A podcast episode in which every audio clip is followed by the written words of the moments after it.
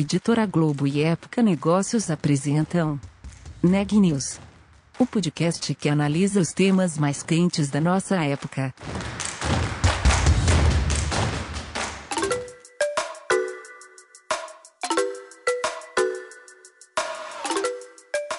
Olá, eu sou Daniela Frabasile, sou da Época Negócios, e você está ouvindo mais um episódio do Neg News, nossa série de podcasts sobre como navegar e liderar em tempos de incerteza. Hoje eu estou com a Ana Carolina Nunes e a gente vai falar sobre como a pandemia acelerou um processo de aproximação de uma empresa com seus consumidores. Ana, conta um pouco mais para a gente. É, muitos devem se lembrar como houve uma corrida por papel higiênico lá no começo da pandemia no país, em março do ano passado, e a Kimberly Clark, que tem como um de seus principais produtos o papel higiênico, sentiu essa demanda também. E eu conversei com o Silvio Veloso, que é diretor de TI e transformação digital da Kimberly Clark, e ele contou como a pandemia pegou a empresa em meio a esse processo de transformação digital, de digitalização das operações, e como em muitos outros negócios, deu aquela acelerada nos projetos né, de transformação digital. Um exemplo disso foi o site que eles lançaram no meio da pandemia para venda direto ao consumidor. É um canal que tem sido adotado pelas indústrias e a crise sanitária impulsionou esse movimento. Até porque, como disse o Silvio, o consumidor tem buscado cada vez mais conveniência e, por outro lado, essa conexão direta com o consumidor ela traz dados e informações importantes para o negócio. Falamos ainda sobre as outras iniciativas da Kimberly Clark nesse processo de transformação digital. Isso inclui o programa de aceleração de startups deles, que teve sua primeira edição no ano passado, de forma totalmente remota, e ainda envolve os processos internos. E aí pode ser de formação de liderança ou de cultura de agilidade. Vamos saber melhor na entrevista completa. Confira. Silvio, então Obrigada pela sua participação hoje no, no NEG News. Silvio Veloso, diretor de TI Transformação Digital da Kimberly Clark. Hoje vamos falar de transformação digital na indústria e no consumo. Silvio, a Kimberly Clark é uma empresa muito ligada à higiene e limpeza, enfim, e vocês lançaram no meio da pandemia, lá no começo, um e-commerce próprio, que é o essencial para você. E eu queria saber se esse movimento desse e-commerce próprio ele está mais ligado ao que muitas indústrias vêm fazendo, que é abrir um canal direto com o consumidor, ou ele está mais ligado à pandemia? A pandemia foi o grande impulsionador desse canal. Oi, Ana Carolina. Primeiro, obrigado pelo convite. Prazer falar com vocês aqui sobre, sobre tecnologia e como tecnologia tem gerado impacto nos negócios. É né? um tema que eu particularmente sou apaixonado. Bom, a gente de fato lançou é, em abril do ano passado é, uma loja direct to consumer que pudesse oferecer é, o nosso portfólio completo de produtos para os nossos consumidores. Né? Da, da, onde veio essa ideia? Né? Bom, com, como os nossos produtos são essenciais, e inclusive essa é a nossa missão, né? a missão da Kimberly Clark hoje é liderar o mundo no que é essencial para uma vida melhor, é, a necessidade por esses produtos foi ainda mais ressaltada né, durante esse, esse período de pandemia. Então, acho que todos vocês lembram ali do boom pelas buscas por papel higiênico, enfim, logo no, no começo da pandemia. Então, a gente começou a, a perceber que, que o consumidor é, tinha necessidade de encontrar a, a, disponibilidade dos nossos produtos de uma forma fácil né, nesse período. Então, além de trabalhar com os nossos parceiros de uma forma, nossos clientes, né, de uma forma muito próxima para garantir o abastecimento do, dos nossos produtos, a gente decidiu também lançar essa loja é, durante esse período de pandemia para garantir ao consumidor mais um é, é, local onde ele pudesse encontrar o portfólio completo de produtos da, da Kimberly Clark. Mas esse movimento, Ana Carolina, é um movimento que já tinha começado na Kimberly Clark de alguma forma, tá? É, a gente enxerga essa conexão direta com o consumidor como uma forma de aprendizado como uma forma de entender a jornada completa desse consumidor, desde o momento inicial, onde ele detecta uma necessidade, passando pelo momento onde ele tem um interesse em um determinado produto, busca por esse produto, encontra e faz a compra, né? E faz a conversão.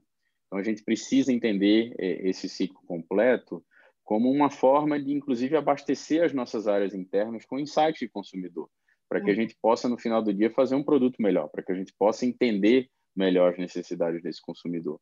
Então, de fato, a gente já tinha experiências nesse sentido, né, do, do direct to consumer. É, para a gente, o direct to consumer ele sempre está incluído numa experiência maior para esse consumidor. Eu posso citar um exemplo é, de uma plataforma que a gente tem chamada Mais Abraços, que hum. já tinha sido lançado até algum tempo antes da, da pandemia. O Mais Abraços parte de um insight do consumidor que é, é, como é que a gente pode digitalizar o processo de chá de bebê, que é uma coisa extremamente comum e, e bastante cultural, inclusive, no, no, no, Brasil. Então, a gente já tinha criado essa plataforma que tem no seu, no seu centro né, o chá de bebê, então a gente digitaliza o processo, então, os convidados são convidados através da plataforma, podem dar presentes através de crédito na plataforma. As mamães e os papais têm também a sua vida facilitada, porque não precisam, no dia do chá de bebê, receber em casa aquele volume enorme de fraldas. Então, você consegue ter os créditos e consumir esses créditos ao longo do ciclo de vida do bebê. Não precisa se preocupar em ter um local em casa para armazenar aquelas fraldas que você recebe de diferentes tamanhos e depois precisa trocar. Uhum. Então, assim, a gente tenta resolver dores é, de, de, vários atores no, no, no, processo. E a gente complementa essa plataforma com conteúdo. Então, mamães e, as mamães e os papais podem também encontrar conteúdo relevante, vídeos, blogs, artigos, enfim, sobre a sua jornada de, de parentalidade. E também uma loja, onde a gente tem os produtos da marca Hugs e até de outros produtos de, de outras marcas que a gente tem, como, por exemplo, Plenitude, é, disponíveis é, nessa loja. Então, assim, o, o, direct to consumer não era algo novo para a gente, a gente já praticava como, como nesse exemplo que eu dei, mas sempre em contexto, né? oferecendo para o consumidor uma equação de valor. Uhum. E aí, quando a pandemia chegou e a gente viu esse movimento de busca por produtos essenciais como os nossos, a gente achou que fazia sentido é, oferecer uma plataforma como essa, onde o consumidor pudesse encontrar o portfólio completo de produtos. Ô Silvio, vocês que estão então é, próximos ao consumidor em toda essa jornada, como você disse, acompanhar todo esse movimento, as preferências e até mesmo essa, essa oferta de serviços, né, e agregando valor à plataforma, oferecendo, por exemplo, é, conteúdo para os seus clientes, enfim, juntando toda essa jornada, vocês identificaram alguma mudança de comportamento por conta da pandemia ou independente da pandemia, que vocês tiveram que adaptar algum processo? Bom, o que a gente viu foi uma, uma busca cada vez maior por conveniência, né? E principalmente com a mobilidade restrita, né? É, durante esse período, a gente viu e, e, eu acho que esse é um movimento que também já acontecia de certa forma, né? Essa busca pela pela, pela conveniência, pelo melhor serviço, pelo melhor produto. Então a gente está vendo um movimento de um consumidor se tornando cada vez mais exigente. É um consumidor cada vez mais informado, é um consumidor que espera realmente um nível de serviço personalizado e individual. Uhum. Então, assim, a gente já via sinais dessas tendências antes mesmo da pandemia, e eu acho que a pandemia serve como um grande catalisador, né? E faz com que o consumidor tenha que, de fato, acelerar é, é, esses comportamentos. Então, a gente, bom, como você falou, a gente frequentemente monitora, faz pesquisa com o consumidor, observa a jornada, e o que a gente viu assim não foi um talvez uma guinada, mas muito mais uma aceleração é, de tendências que a gente já observava no, no consumidor anteriormente. Uhum. E além da, dessa plataforma, a gente pensando aí na, na Kimberly Clark, uma empresa centenária, como tem sido a transformação digital na empresa? Quais são as in iniciativas de digitalização? Como está esse processo? Dá um, um cenário para a gente, por favor. Bom, a Kimberly Clark é uma empresa de quase 150 anos, né? É, e é uma empresa que tem no seu DNA, nos seus valores, a inovação. É, então, assim, é, um, é, uma grande responsabilidade nossa, como executivos da, da companhia atualmente, carregar esse legado né, da inovação e preparar a companhia é, para um, um futuro. A Kimberly Clark inventou é, cinco das oito categorias nas quais ela opera. Né? Então, acho que isso mostra o quanto a companhia está aberta a essa inovação, a entender e escutar o consumidor. E eu acho que com o movimento de transformação digital não, não é diferente, Ana Carolina. Acho que, no fundo, é, muito se fala sobre transformação digital, sobre tecnologia, sobre dados, sobre CRM, enfim. Mas transformação nada mais é do que, de fato, colocar o consumidor e o cliente no centro. Entender qual é a sua real necessidade e aí sim usar de um arsenal de tecnologias e dados que a gente tem hoje à nossa disposição para atender melhor esse consumidor. É, mas tecnologia e dados não são o fim dessa história, né? eles são absolutamente o meio para a gente atender às necessidades do, do consumidor é, de uma forma mais assertiva. Então, transformação digital é um movimento que a gente já começou há cerca de quatro anos, aproximadamente já entendendo essas novas tendências no, no, no mundo e estruturando a companhia para fazer esse movimento. A nossa abordagem de transformação digital aqui é uma abordagem de dotar a organização e os nossos colaboradores das capacidades para realizar essa transformação digital. Exato, porque é uma não... coisa cultural também, né? A transformação digital. Sem dúvida, acima, acima de acima de tudo é sobre pessoas, né? Uhum. Então, assim, a, o nosso caminho aqui não foi um caminho de criar uma área de transformação digital é, ou projetos de transformação digital apenas. O que a gente está tentando fazer aqui é digitalizar a companhia como um todo. Uhum. Então, olhar todos os processos core da companhia e embutir ali digitalização, dados, tecnologia, para que a gente consiga atingir melhor os nossos objetivos de negócio. Então, a gente criou há cerca de dois anos atrás é, o que a gente está chamando aqui de aceleradores digitais. Uhum. O que, que, são os aceleradores digitais? São grandes é, linhas de ação que a gente tem que, que, que tomar, um conjunto de iniciativas, para que a organização tenha condição de fazer essa transformação. Então, vou citar aqui rapidamente esses cinco elementos. Tá? É, o primeiro a gente chamou de mindset. Então, assim, uhum. tudo começa com mindset, né? Se a gente não tem o mindset para entender o que está acontecendo lá fora, para refletir esse movimento aqui dentro, a gente não consegue nem dar o primeiro passo nessa jornada. Tá? Então, um exemplo que eu posso dar dentro de mindset, a gente tem trabalhado bastante a cultura da aprendizagem através do erro. Não é a cultura do erro, tá? Pode ser até uma, uma semântica, uma, uma sutileza, mas é aprender através do erro.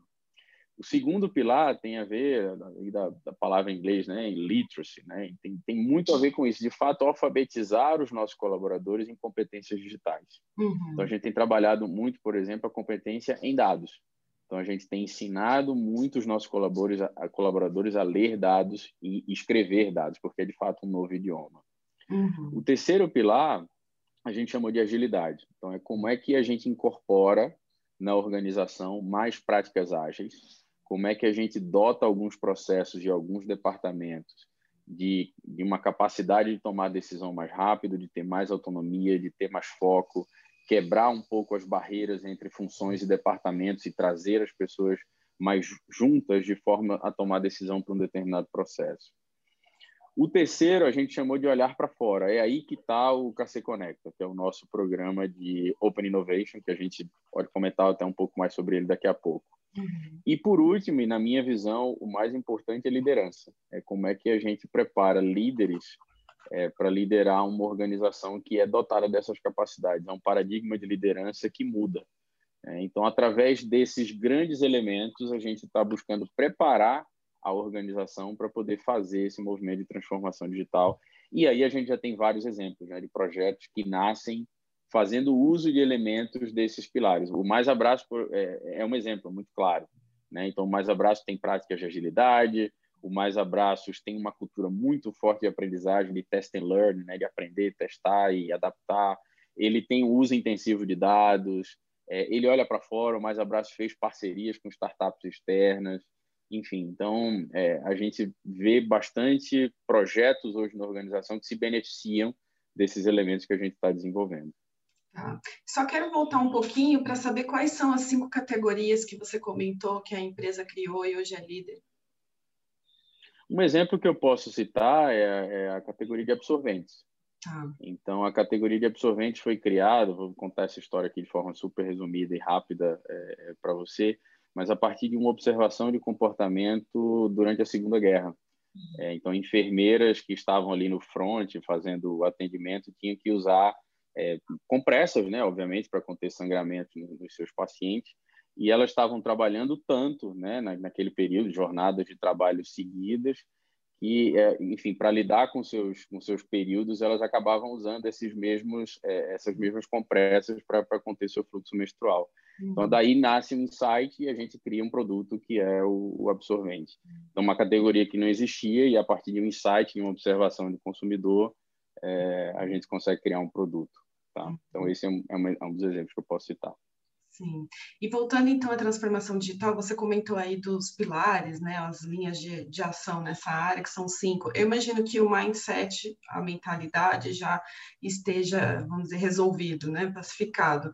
Mas pensando na capacitação e até na agilidade e na liderança, como que ah, essa nova forma de trabalho remota durante a pandemia impactou nessas verticais? Como é que trabalha a agilidade?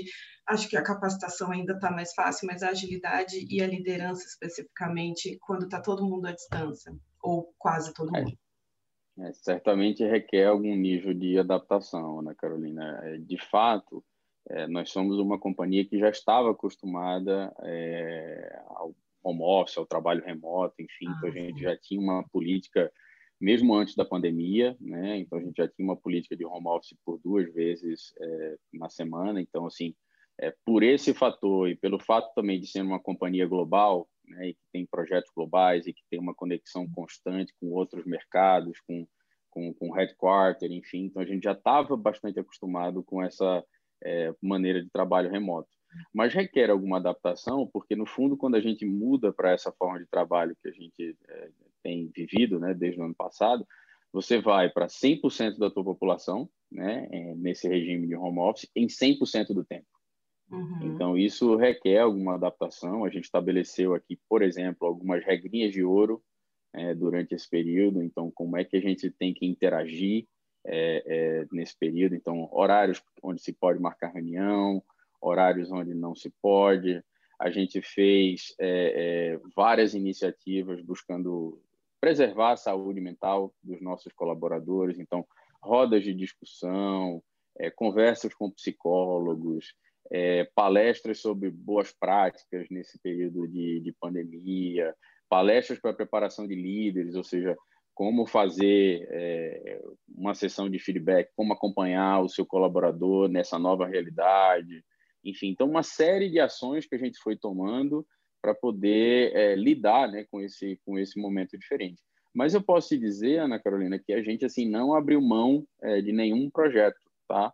É, é, em função de, dessa nova forma de trabalho. É, um exemplo que eu posso citar, o próprio KC Conecta, o nosso programa de, de inovação aberta, ele foi feito durante a pandemia. Ele foi lançado, o edital foi para o mercado, né, onde a gente publicou 10 desafios, é, cerca de 330 startups se inscreveram e, e a gente foi fazendo, enfim, as etapas de seleção de um programa de inovação aberta. Chegamos a uma etapa final com 15 startups para o pitch, né?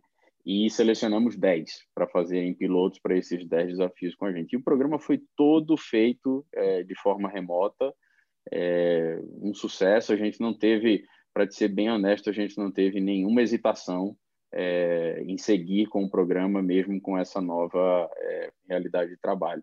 Então, assim, por um lado, a gente entende que sim, essa fase requer esses cuidados especiais, mas por outro lado também ela abre uma série de, de possibilidades, né, de como a gente pode trabalhar e colaborar usando ferramentas, enfim. Então, o, acho que os objetivos acabam sendo atingidos de uma forma diferente, com uma certa adaptação, mas a gente seguiu exatamente alguns projetos que a gente queria fazer.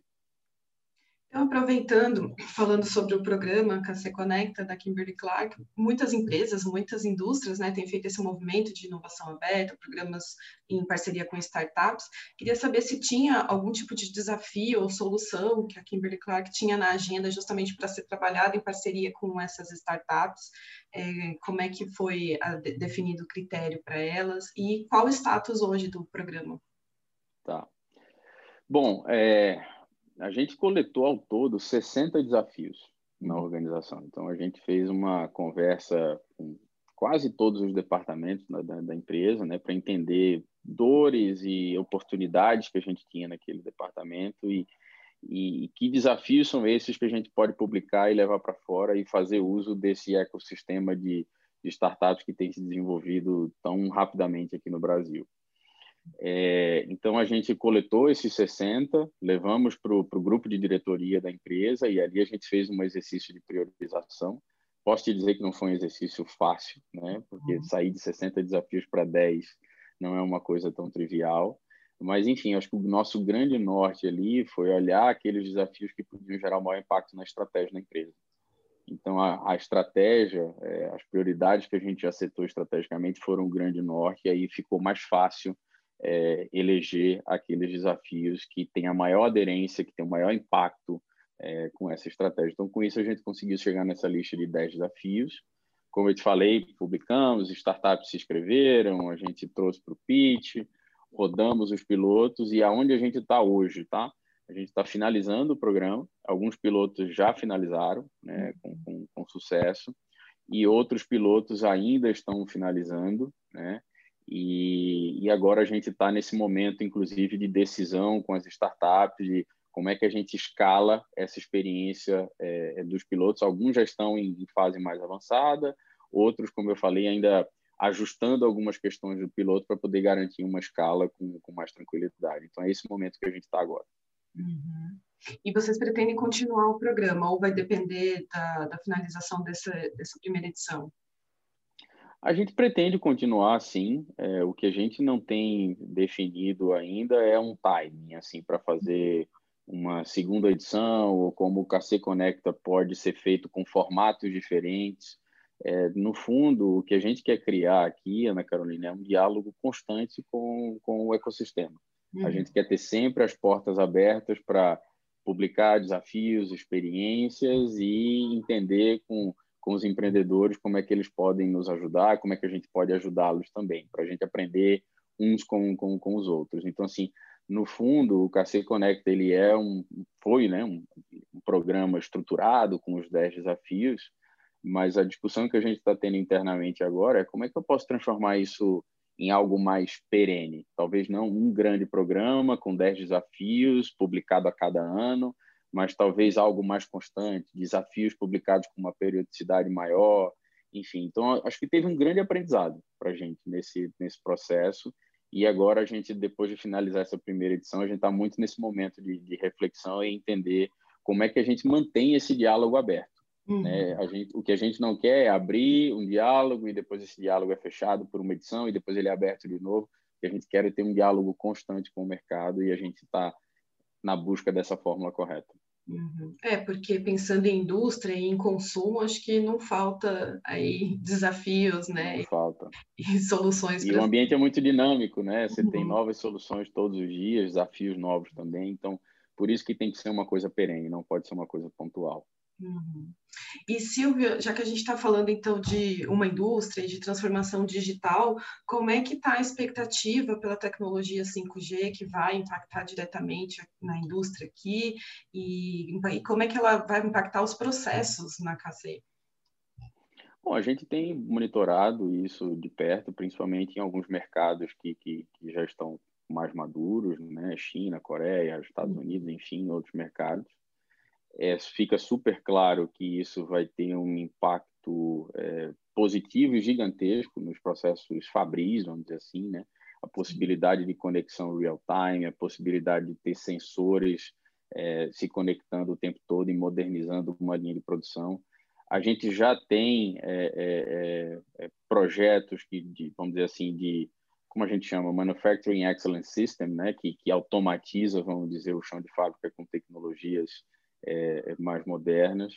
É, ainda não temos nenhum projeto com 5G, tá? então por isso que eu digo que é alguma coisa que a gente está é, monitorando para entender, mas sem dúvida preparados para monitorar e realizar essa transformação quando ela se tornar uma realidade. Notícias do dia.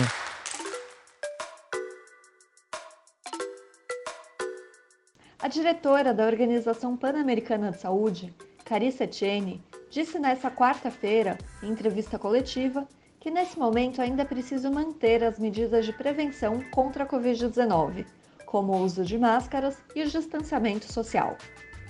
A diretora argumentou que a vacinação é fundamental para o combate à pandemia, mas que até agora os países da América Latina e do Caribe ainda não receberam doses suficientes para uma imunização mais abrangente contra o novo coronavírus. O governo de São Paulo anunciou hoje que grávidas e puérperas com comorbidades, pessoas com deficiência e pessoas com comorbidades serão vacinadas contra a Covid-19 a partir da próxima semana. A vacinação de gestantes e puérperas com comorbidades acima dos 18 anos terá início a partir do dia 11 de maio. O governo paulista estima que 100 mil mulheres componham esse grupo. Nas últimas 24 horas, o Brasil registrou 2.811 mortes causadas pelo coronavírus. No mesmo período, o número de casos confirmados foi de 73.295. Desde o início da pandemia, foram 14.930.183 casos confirmados da doença. O número de óbitos é de 414.399, o que nos dá uma taxa de letalidade de 2,8%. Os números são do último boletim do Conselho Nacional de Secretários de Saúde. De acordo com o consórcio de veículos de imprensa, 32.881.298 pessoas receberam ao menos uma dose da vacina contra o novo coronavírus no Brasil. Um total de 16.723.761 pessoas foram vacinadas com a segunda dose. O Neg News de hoje fica por aqui. A gente volta amanhã.